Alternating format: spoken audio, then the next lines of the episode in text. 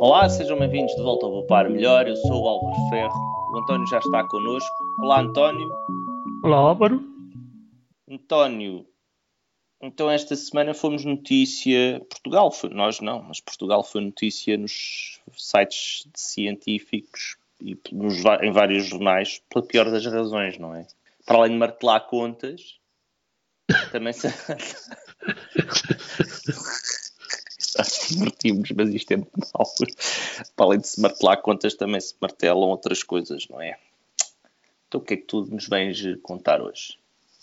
Bem, eh, vamos falar sobre o processo, se se pode dizer assim, de fraude científica. Realmente, a semana passada eh, andou nos meios especializados da ciência a notícia, que já não é propriamente uma notícia, eu acho que teve algum desenvolvimento pelo facto de um prémio que a investigadora Sónia Melo, uma portuguesa do Porto, tinha recebido da, da União Europeia ter sido suspenso. E, e fiquei curioso. Então o que é que se passa? Fui ver e curiosamente descobri uma coisa que eu pensava que não existia. Mas estas coisas que a gente pensa que não existam, existem no mundo da internet hoje estão condenadas a existir, é? que é basicamente um processo de peer review a posteriori. Isto é uma terminologia assim um bocado complexa, o peer review é a forma pela qual, digamos que genericamente, a ciência avança hoje em dia.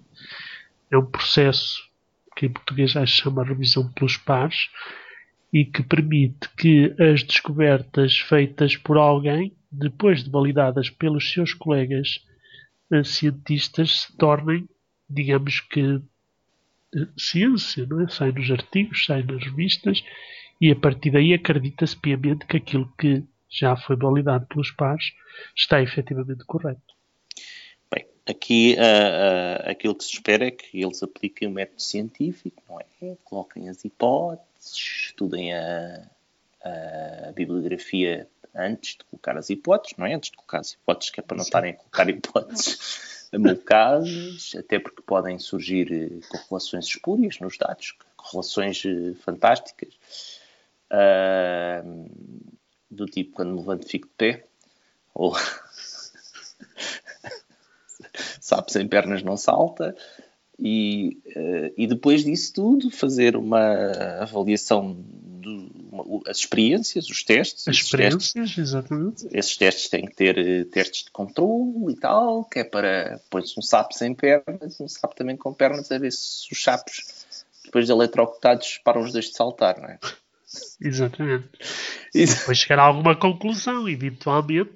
Pois. Confirmar não a hipótese que se pôs inicialmente. É? E depois ter a humildade de aceitar que a hipótese está errada. Exatamente. Isto é muito importante. Esta última parte é a parte mais importante, não é? Até porque nós sabemos que em ciência é muito difícil provar uma não existência. Portanto, ah, quando uma pessoa, uma pessoa tem muito mais facilidade de provar uma existência, dizer isto existe, pronto, aqui os comprovativos que encontramos isto não sei quantas vezes, mas o problema de, de dizer que não existe é muito mais difícil. Mas aqui não é o caso, aqui é o caso da pessoa chegar à conclusão que não encontra provas e ainda assim consegue uma, arranjar. Uma marteladazita.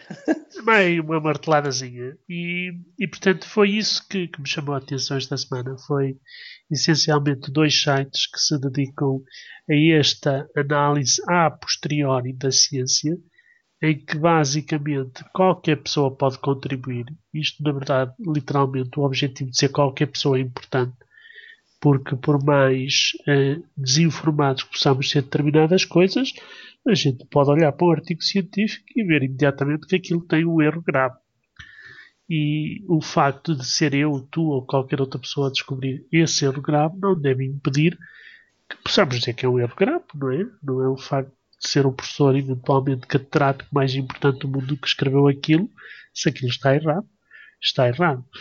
E então, aqui a perspectiva desses sites é realmente permitir uh, uh, aos cientistas uh, olhar e comentar os artigos desta perspectiva online, que eu acho que todos defendemos que é, digamos, que o presente, pelo menos, e o futuro também passará muito, muito por aí. No caso em concreto, esta senhora investigadora, o que é que fez? Martelou umas imagens. martelou os bonecos, não é? Quer dizer, a gente não sabe se ela martelou mais qualquer coisinha, não é? Uh, aliás, a gente, eu pessoalmente sou um grande utilizador de um programa especial que permitiria fazer uma coisa destas, que eu tenho. que dá aqueles lindos gráficos que tu pões no papá melhor, não é?